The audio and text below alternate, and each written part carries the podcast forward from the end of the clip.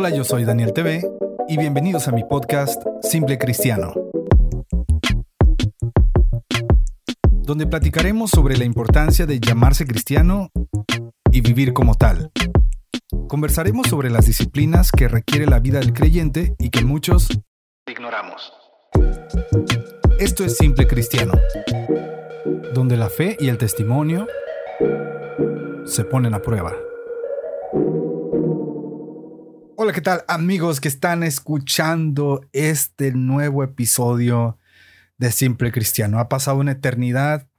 Eh, algunos ya me han preguntado, hey Daniel, ¿no vas a volver a hacer podcast? Y yo siempre les digo, amigos, el Señor siempre me está recordando que debo hacer podcast y estoy pecando en desobediencia y le pido perdón al Señor y les pido perdón a ustedes porque no me he tomado esto eh, no que no me lo haya tomado en serio, pero no me he dado el tiempo y, sé que esto está equivocado. Así es que aprovecho para pedirles una disculpa. Hay ya muchos temas que tengo plasmados, eh, los títulos y nada más no empiezo a desarrollarlos. Y miren que llevo como dos semanas o tres queriendo subir este episodio, pero por una u otra cosa siempre lo pospongo. Y amigos, no, no tengo cómo defenderme, no tengo que discutir, ustedes tienen toda la razón. Pero bueno, aquí estoy y el día de hoy quiero eh, mostrarles o traerles, les traigo el audio de una predicación que pude compartir con mis amigos de Iglesia Bautista La Roca en Carolina del Norte. Amigos, es una iglesia que amo, tenemos grandes amigos en esa congregación. Y eh, me invitaron a predicar el pastor Alex Rodríguez, que también llevamos en el corazón a él, a su esposa Diana, a sus hijas. Eh, me invitó y me siento súper honrado de poderles compartir este mensaje. Esta predicación se llama Yo soy el joven rico y espero que sea de bendición para ustedes. Es un mensaje en el que hablo sobre, bueno, hay muchas cosas que a veces nosotros no dejamos por el Señor, eh, nuestro orgullo, cosas materiales, incluso, eh, no sé, situaciones internas que estamos aferrados a aferrados a, algo que el Señor nos ha hecho libres, pero nosotros queremos seguir aferrados a eso. Y bueno, hoy les traigo este mensaje. Eh, espero que sea de bendición, espero que les ayude, espero que los motive. Y sobre todo, amigos, espero que me perdonen y que sigan teniendo paciencia para la próxima semana traerles un episodio especial para todos ustedes. Y bueno, les pido que me lleven en oración, que el Señor me dé claridad, que podamos traerles más contenido y que ustedes puedan seguir siendo edificados a través de estos contenidos que el Señor nos dé gracia y sabiduría para usar las redes sociales. Amigos, les mando un fuerte abrazo. Los dejo con este mensaje que se llama Yo soy el joven rico. Dios les bendiga. Nos escuchamos pronto. Yo soy Daniel TV y apruebo este episodio. Gracias. Puede ocupar su lugar y lo voy a invitar a que tenga su Biblia ahí abierta, no la guarde no diga, bueno, ya no vamos a volver. No, no, vamos a leer mucha Biblia el día de hoy.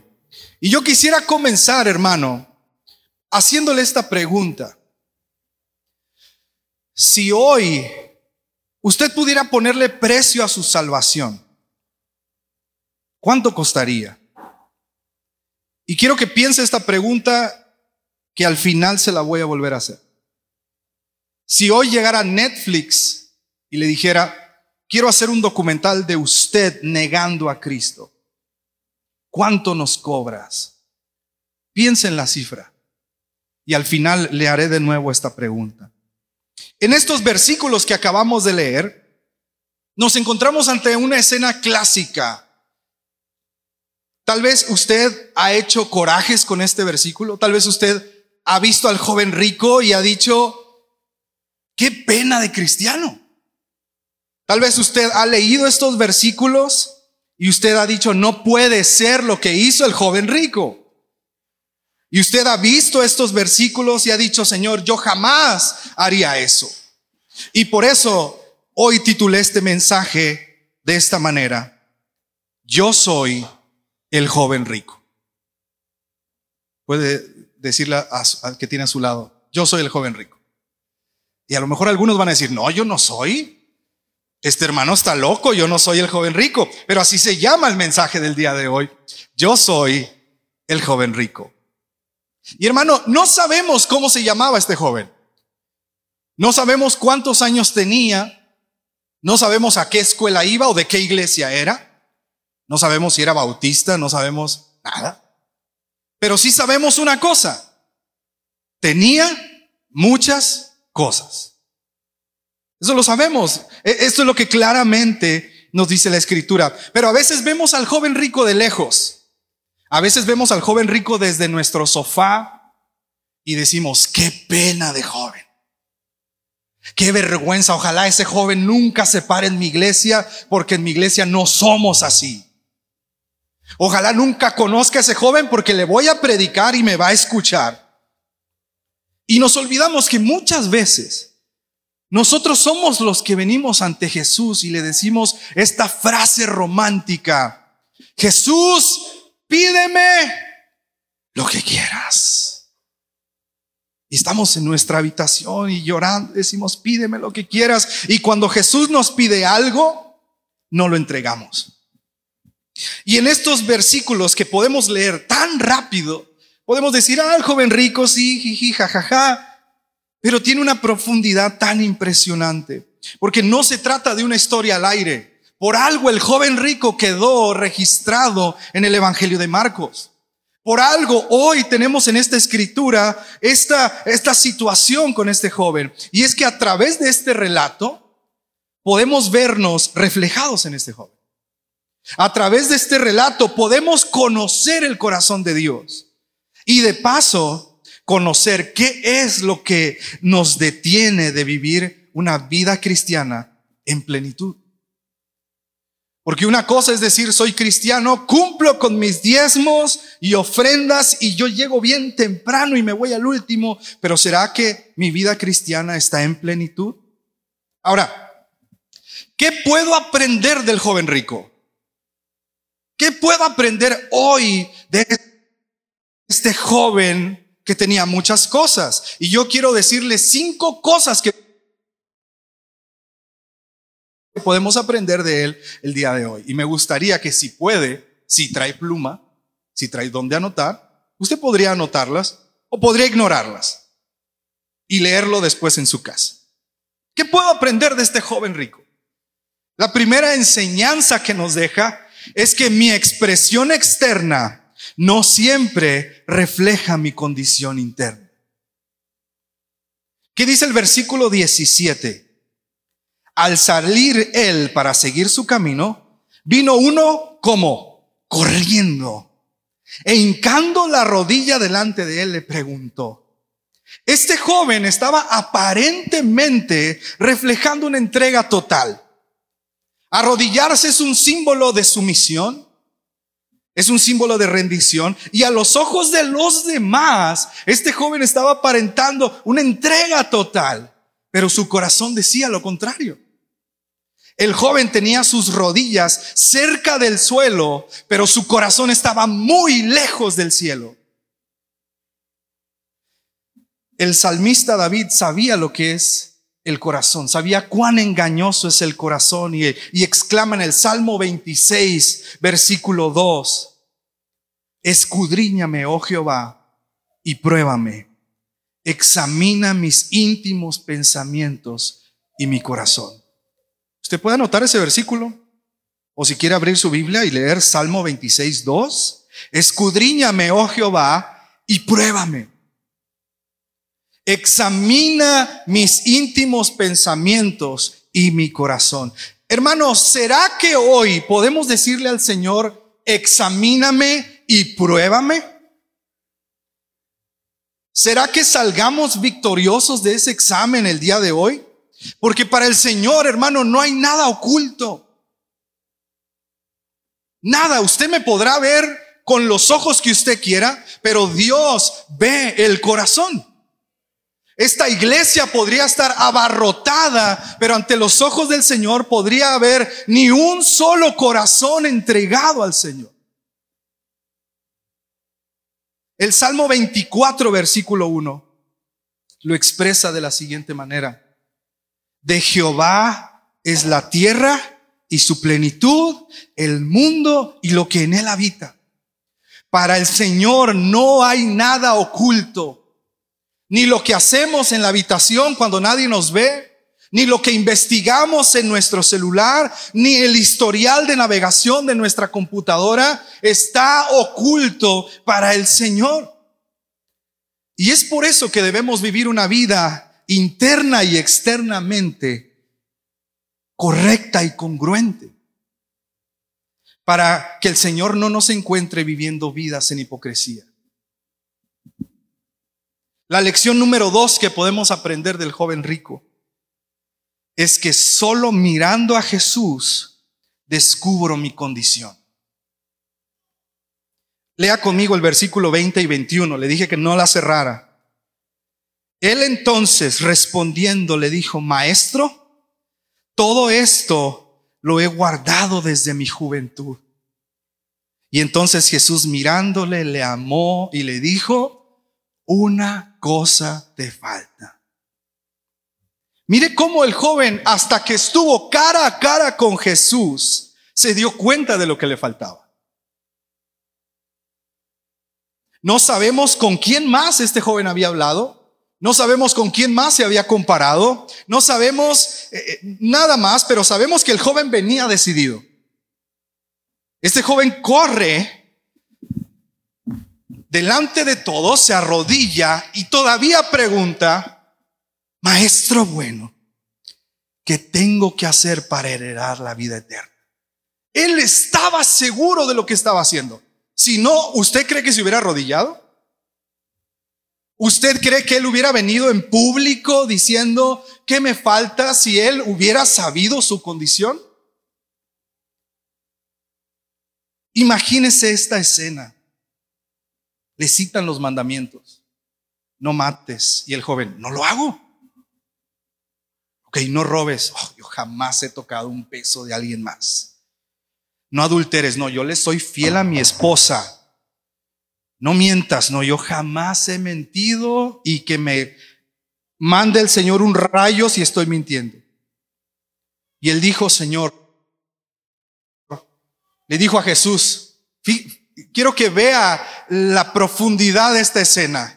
Le dice al maestro, yo todo eso ya lo hice.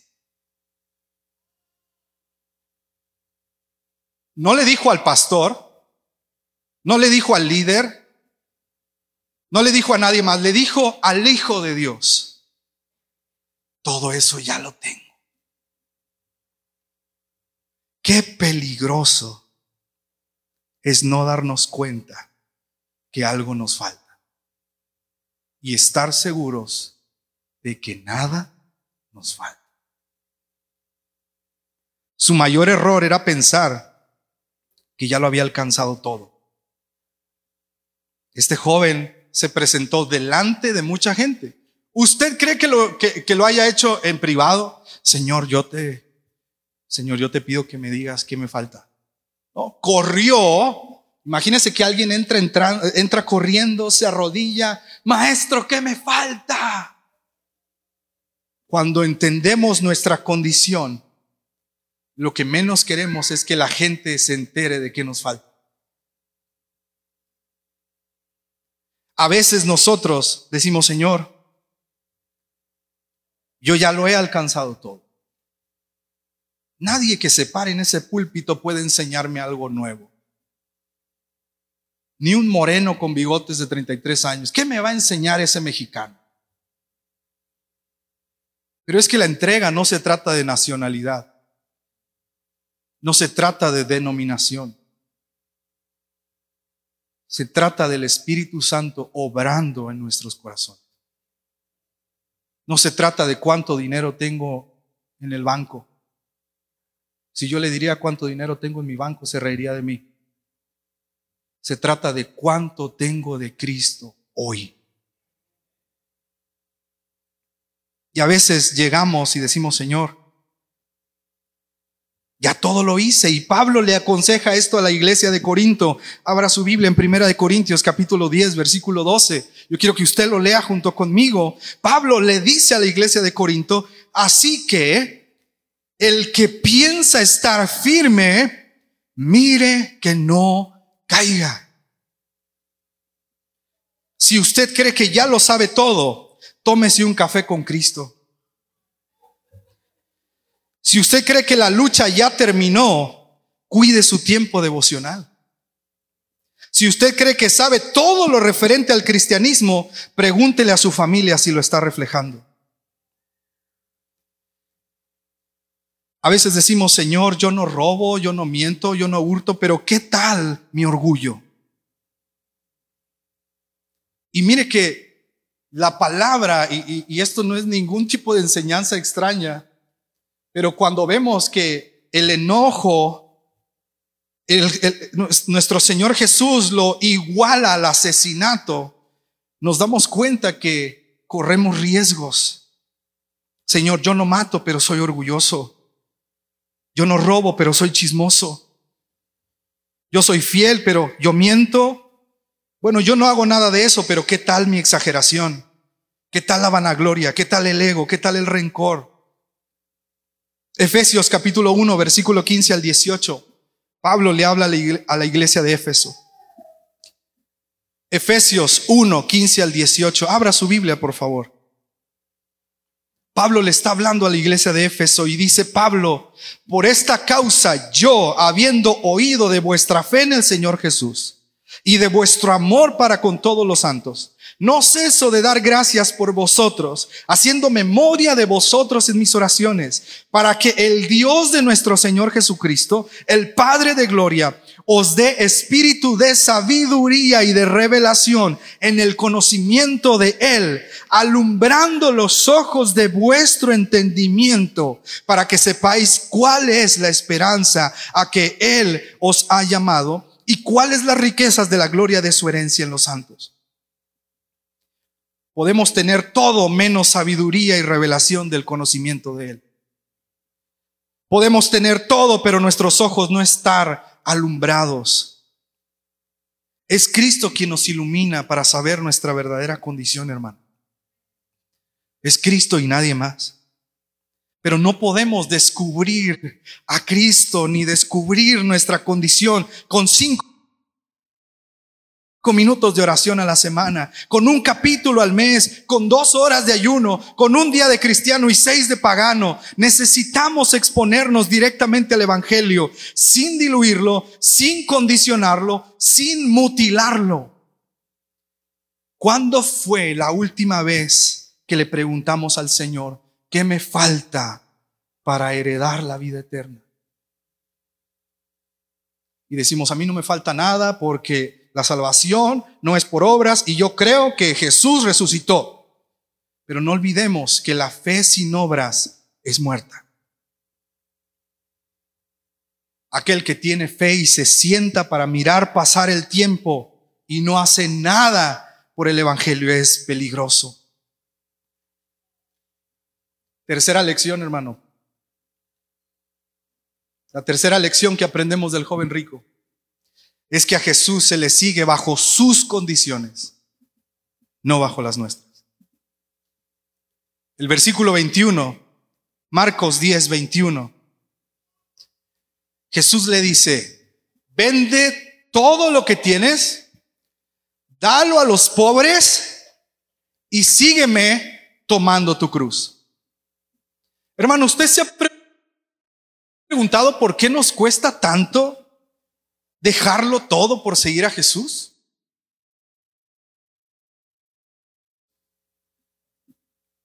Porque tenemos mucho. Por eso nos cuesta dejarlo todo. Y mire que conocemos de frente en nuestro país el vivir al día con la muerte tocando a la puerta. Y no vengo a victimizarme, hermano, no, no vengo a darle lástima. Vengo a hablarle desde un punto de vista en el que la muerte y la escasez están al día. No venimos a que nos diga, pobrecitos, le vamos a comprar una ropita. No, no, no nos interesa eso. Venimos a decirle que cuando tenemos mucho, batallamos en dejarlo todo. Pero cuando no tenemos nada, decimos, no tengo nada que perder. Y a veces lo que tomamos como bendición se vuelve un ídolo. Y decimos, aquí tengo todo, nada me falta, sí nos falta Cristo. Las palabras de Jesús fueron, vende todo. Y nosotros decimos, ay Señor, yo te entrego todo, pero esto no, Señor. Pídeme lo que quieras, Padre, pero esto no. Esto es para mí, Señor. No, no. Pídeme, Señor, yo te doy mi domingo, pero, uh, mi lunes a viernes, no, Señor. El lunes tengo que hacer el mandado. El martes salir con mis hijos. El miércoles con mi esposa. El jueves, no sé todavía. El viernes, y no, no, no. Tengo una jugada con unos amigos. El sábado es día de descanso. Pero el domingo, ahí estoy. Decimos, Señor, yo no tengo mucho, ¿qué me vas a pedir? Pero es que el Señor no nos pregunta cuánto tienes. Nos dice, vende todo. ¿Sabes por qué el Señor no nos pregunta cuánto tienes? Porque Él nos lo dio. Él sabe cuánto tienes. Él no te dice, mi hijo, ¿cuánto tienes? ¿Cuánto me puedes dar? Dice, vende todo, toma tu cruz y sígueme. Y este pensamiento una vez lo compartí en mis redes sociales y hubo un par de cristianos que me dijeron, a ver, ¿cómo que venda todo? A ver, a ver, explícame, ¿cómo que venda todo? Como que no me cuadra. Y somos tan aferrados. Y platicando con unos amigos, llegábamos a la conclusión de que estamos tan alertas de las doctrinas equivocadas sobre la prosperidad que creemos que Jesús nunca nos va a pedir algo material. Estamos alerta de quién está predicando prosperidad y pactos y no, no, no, no, aléjate de eso. Jesús nunca me pediría nada material. ¿Y si sí? Y si un día el Espíritu Santo toca tu corazón y te dice, dale tu coche a ese hermano, no, no, no, no, no, esto que estoy sintiendo es del diablo, ¿de verdad? ¿De verdad el diablo está obrando en usted?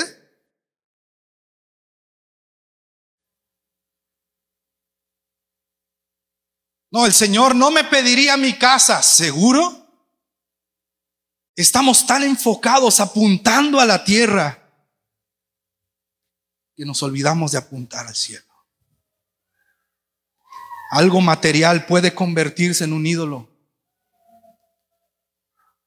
Y se lo digo que mi país es un país idólatra. Hay santos hasta para cualquier cosa que usted se imagina. Y decimos, yo no soy idólatra porque yo no tengo santitos en mi casa, pero sí tengo santos en mi corazón. mi camioneta y mi coche debe estar al millón siempre pero mi devocional cayéndose a pedazos. Y el Señor termina diciendo, sígueme tomando tu cruz. Y el problema, hermano, no es seguir a Jesús, sino seguirlo con la cruz cargada. Y yo sé que usted sabe más de esto que yo, porque en esto usted me lleva avanzado en su país. El famoso cristianismo progresista. El cristianismo progresista no quiere que usted deje de ser cristiano. Es más, mientras más diga que usted es cristiano y que se lleva mejor con el cristianismo progresista, está mejor. Lo que el cristianismo progresista quiere no es que deje de creer en Dios, sino que crea diferente. Al cristianismo progresista no le interesa que usted abandone su fe, le interesa que la redefina. Y muy confiados nosotros decimos, yo soy cristiano y ahora hay que preguntar, ¿de cuáles? ¿De cuáles? El mundo no quiere destruir tu fe, quiere distorsionarla y nos está ganando terreno. Y es que Romanos 12, 2, puede abrir su Biblia si gusta. Dice, no os conforméis a este siglo sino transformaos por medio de la renovación de vuestro entendimiento, para que comprobéis cuál sea la buena voluntad de Dios, agradable y perfecta. Pero si no debemos adaptarnos a este mundo, no podemos transformar nuestra mente con cosas de este mundo. Si usted quiere renovar su mente, lo que menos debe hacer es tratar de renovarla con este mundo. Para renovar mi mente, para conocer la voluntad de Dios, necesito ser renovado por aquello que está en la eternidad. No bajo mis condiciones, sino bajo las del Señor. Qué difícil es cargar nuestra cruz en un mundo lleno de comodidades.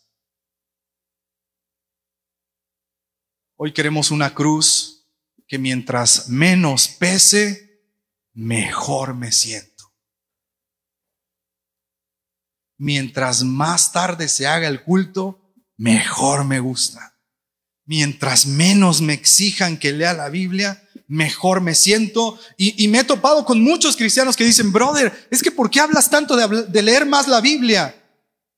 Es que no eres más santo si lees más la Biblia, me dicen. Yo solo leo un capítulo a la semana y con eso me siento bien. Y es que ese es el problema, que el verdadero cristianismo incomoda, no te acomoda. Te incomoda porque usted y yo no somos de esta tierra, somos de aquel lugar.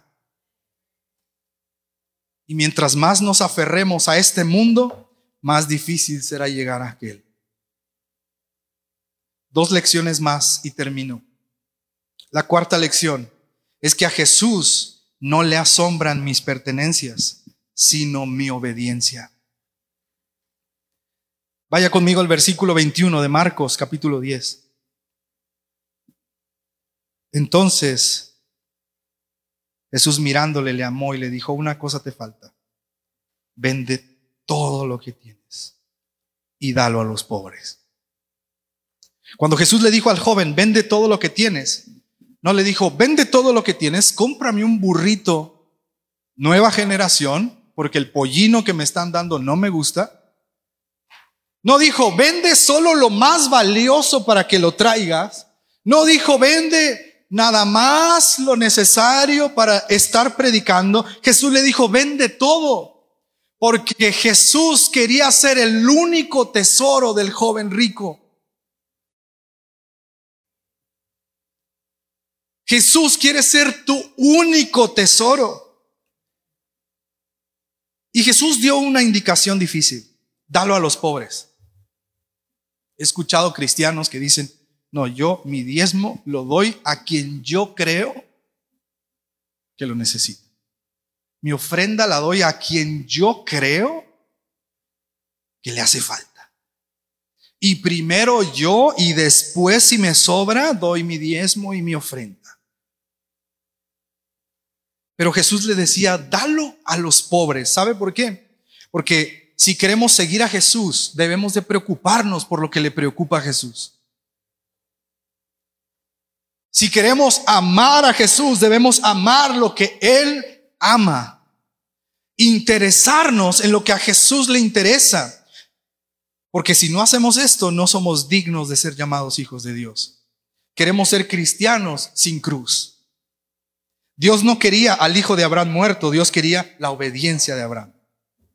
Dios no quería que Moisés hablara bien en público, Dios quería la obediencia de Moisés. A Dios no le interesaba que Noé inventara un método en contra de inundaciones, él quería su obediencia. Dios no quería la opinión de Jonás sobre los pecadores, él quería su obediencia.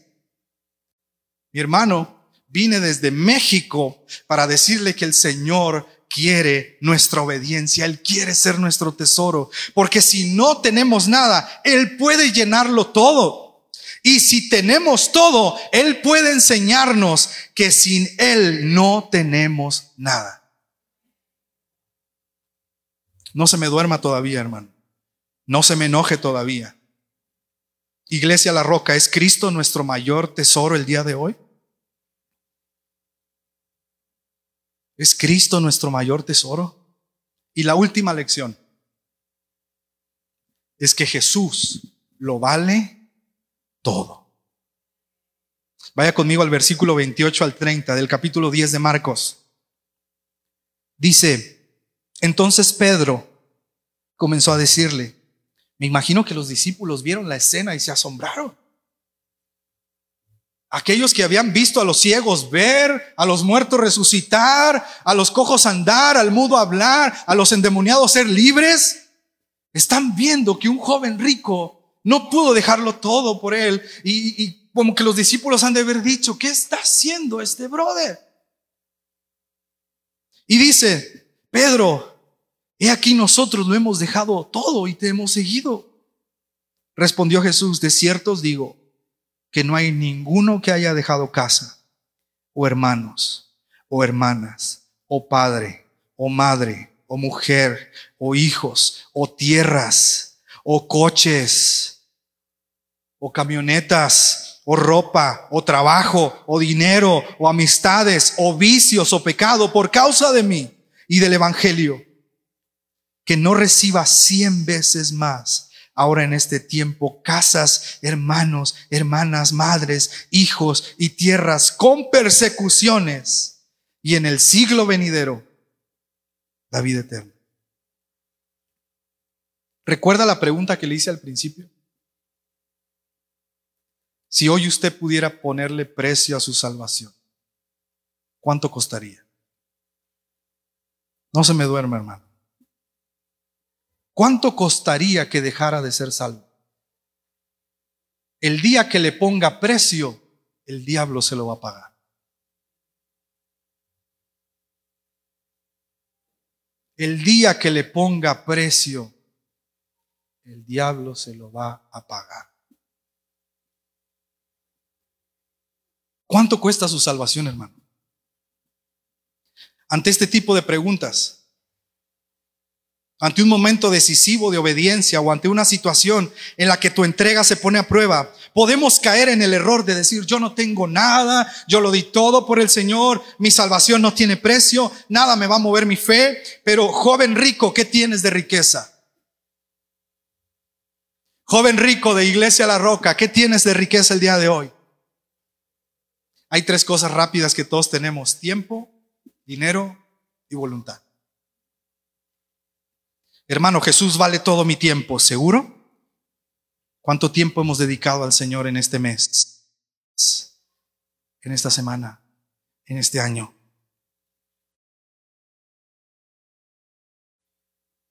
Hermano, Jesús vale todo mi dinero, ¿seguro?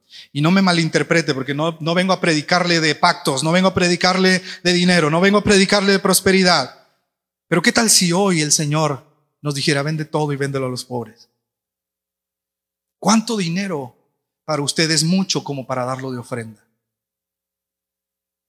Yo crecí en una iglesia en donde el que pasaba decía, meta, la mano en su bolsa y el primer billete que agarre, tráigalo.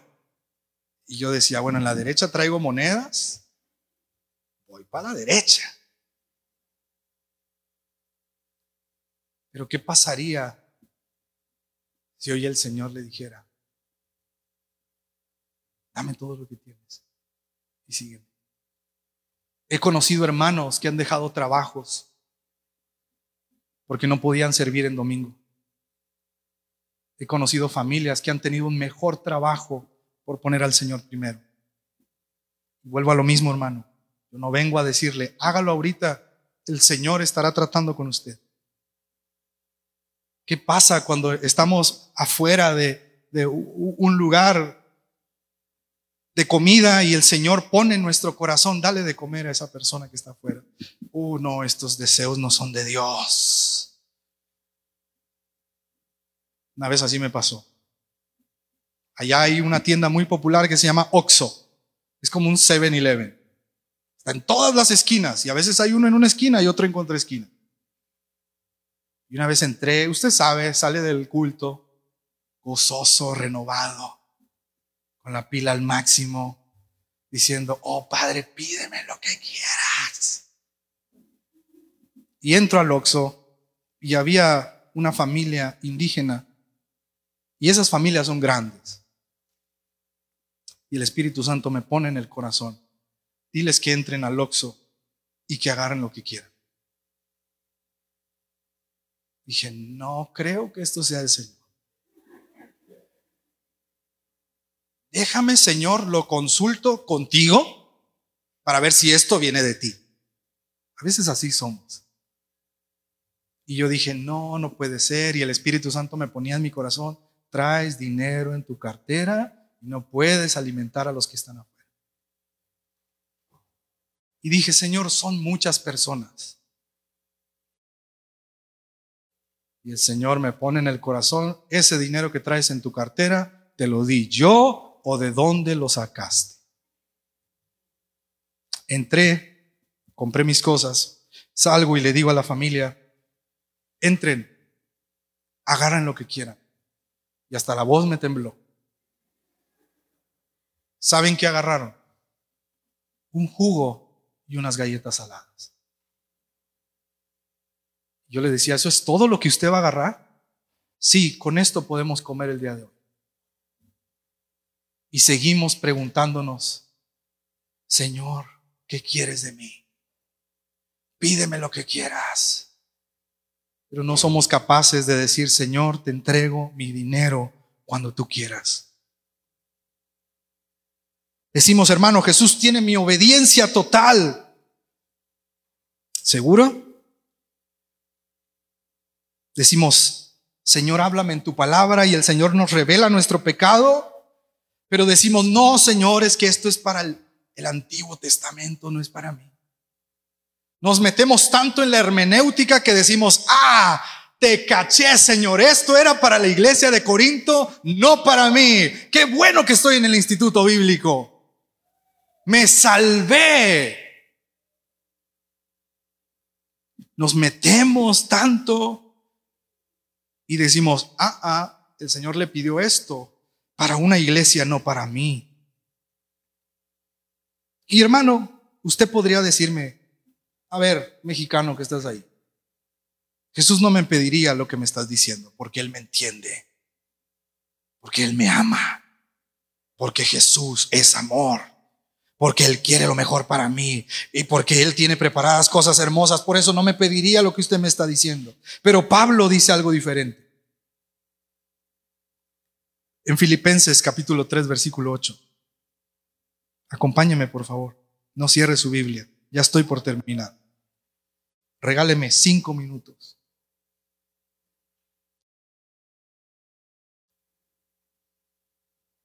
Decimos, Señor, tienes todo mi tiempo, pero ya me cansé de escuchar a este hombre. Pídeme lo que quieras, menos escuchar a ese que está ahí. Filipenses 3, 8 dice, y ciertamente aún estimo todas las cosas como pérdida por la excelencia del conocimiento de Cristo, mi Señor, por amor del cual lo he perdido todo y lo tengo por basura para ganar a Cristo. Es Cristo mi mejor porción. Yo sé que usted me va a escuchar y lo puede olvidar, está bien. Pero hermano, somos como el joven rico, cuando por fuera queremos impresionar, pero por dentro no podemos adorar. Hace un momento estábamos cantando, digno es el Cordero Santo. Mi esposa y yo crecimos en unas iglesias en las que la alabanza era de 35, 45 minutos y puro tupá, tupá, tupá, tupá, tupá, tupá. Es Cristo la roca, el ancla de mi fe. Yo tengo un amigo que me ama. Las manos quedaban rojísimas. Yo tengo un barco que va por alta mar. Y a veces nos dicen, ay, ¿ustedes? Sí, nosotros. Gloria a Dios por ello. Porque la entrega no la define mi denominación. Somos como el joven rico cuando no podemos dejar todo aquello que nos separa del Señor. Hermano, iglesia, es más, ya voy a dejar de decirle hermano, le voy a decir nada más, iglesia la roca. Tú sabes qué es lo que te separa del Señor. Yo no sé nada, el Señor no me reveló nada, no vengo a decirte, a ver, tú estás haciendo esto, pero tú sí sabes, porque el mismo espíritu que habita en mí que me puso esta palabra, habita en ti.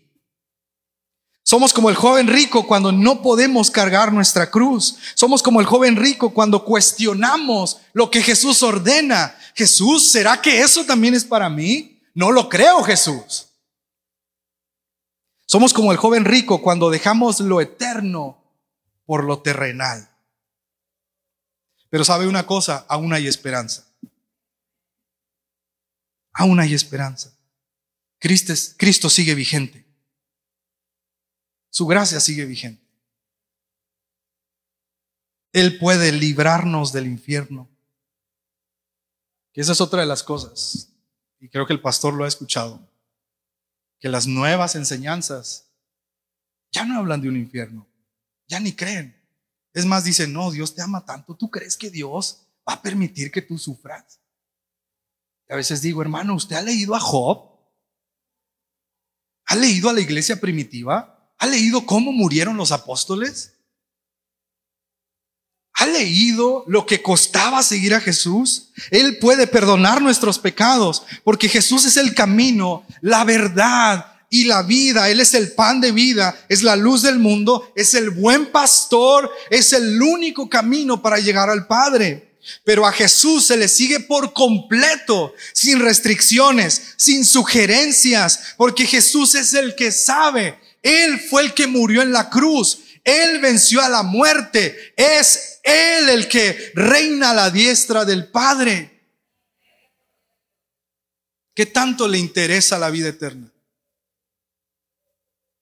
¿Qué tanto le interesa?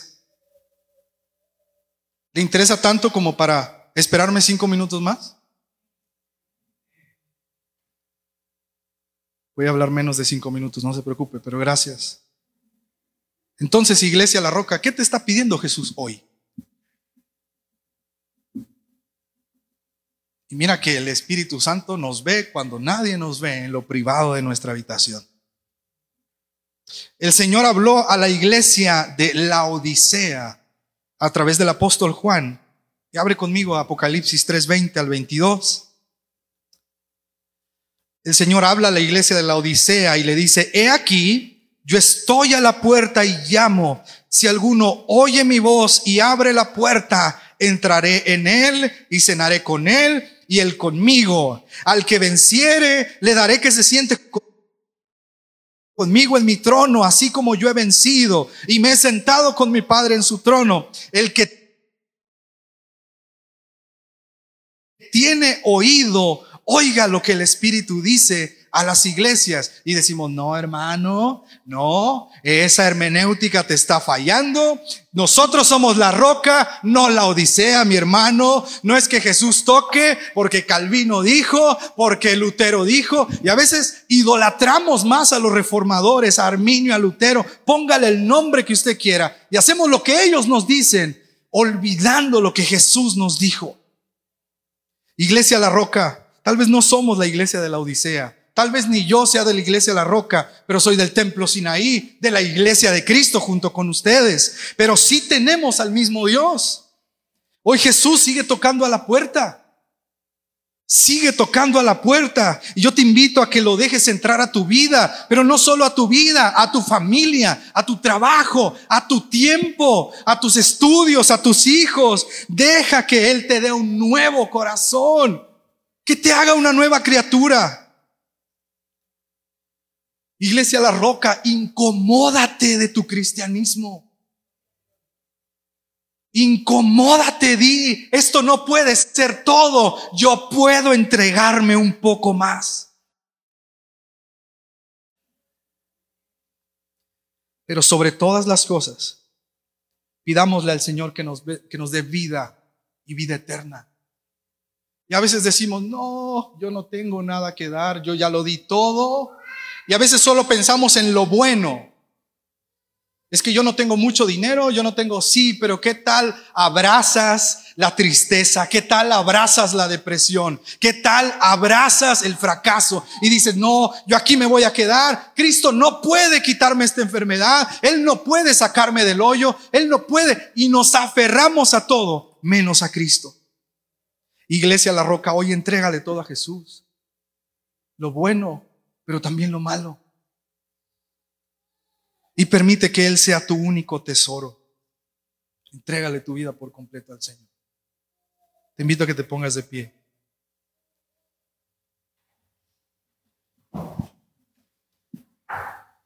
No sé cuánto. ¿Le puedo pedir solo al del piano que pase? Gracias, bro. Vamos a cantar el mismo canto de Digno es.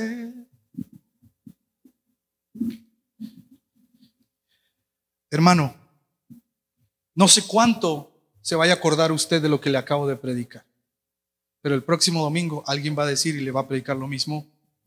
Tal vez no el, mix, el mismo texto, pero el mismo Jesús. Y el miércoles también. Y el jueves. Y la próxima semana.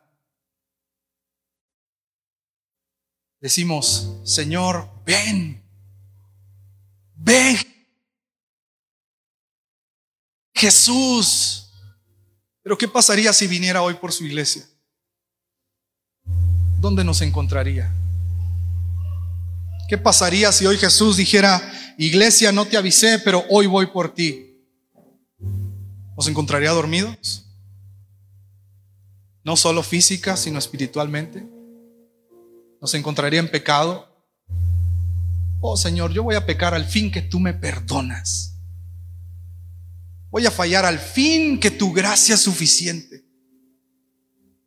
Me voy a equivocar un poquito más, a revolcarme un poquito más en ese pecado, al fin que todavía no vienes. Al fin que todavía no hay persecución, hermano. Le digo una cosa, sí la hay, pero no la ha visto todavía. Mi país ahí está muriendo gente a causa de su fe. En otros países también. ¿Qué pasaría si nos tocara morir por Cristo? Recuerda que le pregunté, ¿cuánto cuesta su salvación? ¿Qué pasaría si de la nada a nuestros presidentes se les ocurre a partir de hoy, el que diga que es cristiano se muere crucificado? Ah, mi hermano, no seas exagerado, eso no puede pasar. Es que vivimos en las suposiciones. No, es que yo supongo que eso jamás va a pasar. ¿Y si sí? Yo creo que Jesús me va a salvar. ¿Y si no? ¿Seremos como Sadrach, Mesach y Abednego? ¿Lo recuerda? Aún si el Señor no me salva, no me pienso arrodillar ante esa estatua. Decimos, pídeme lo que quieras, Señor, y yo te lo voy a dar. La escritura dice, dame, hijo mío, tu corazón.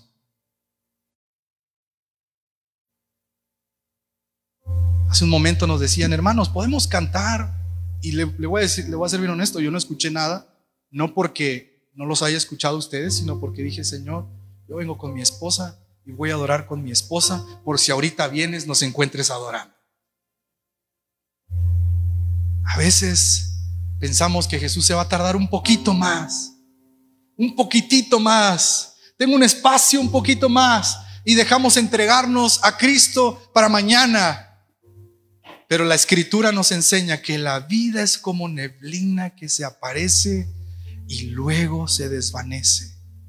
A veces pensamos que Jesús no nos puede sacar del hoyo. Póngale nombre a la necesidad y Él puede obrar. Nuestro Dios no está definido por nuestra denominación. Él es soberano él es santo, Él es todopoderoso, Él todo lo puede, Él puede sanar, perdonar, rescatar. La pregunta es, ¿lo crees? Entreguémosle este tiempo al Señor.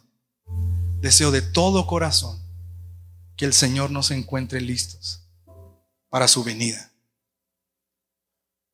Y que el Señor no nos encuentre como ese joven rico, con muchas cosas llenos de todo, menos de Jesús. Yo lo voy a desafiar a que levantemos nuestras manos y cantemos al Señor con las manos levantadas. Señor, pídeme lo que quieras, menos que levante mis manos, porque me canso. Pídeme lo que quieras, menos que llore, porque yo no lloro ni en público ni en privado. Pídeme lo que quieras, menos lo que me está diciendo ese hombre mexicano que para mí no viene de ti.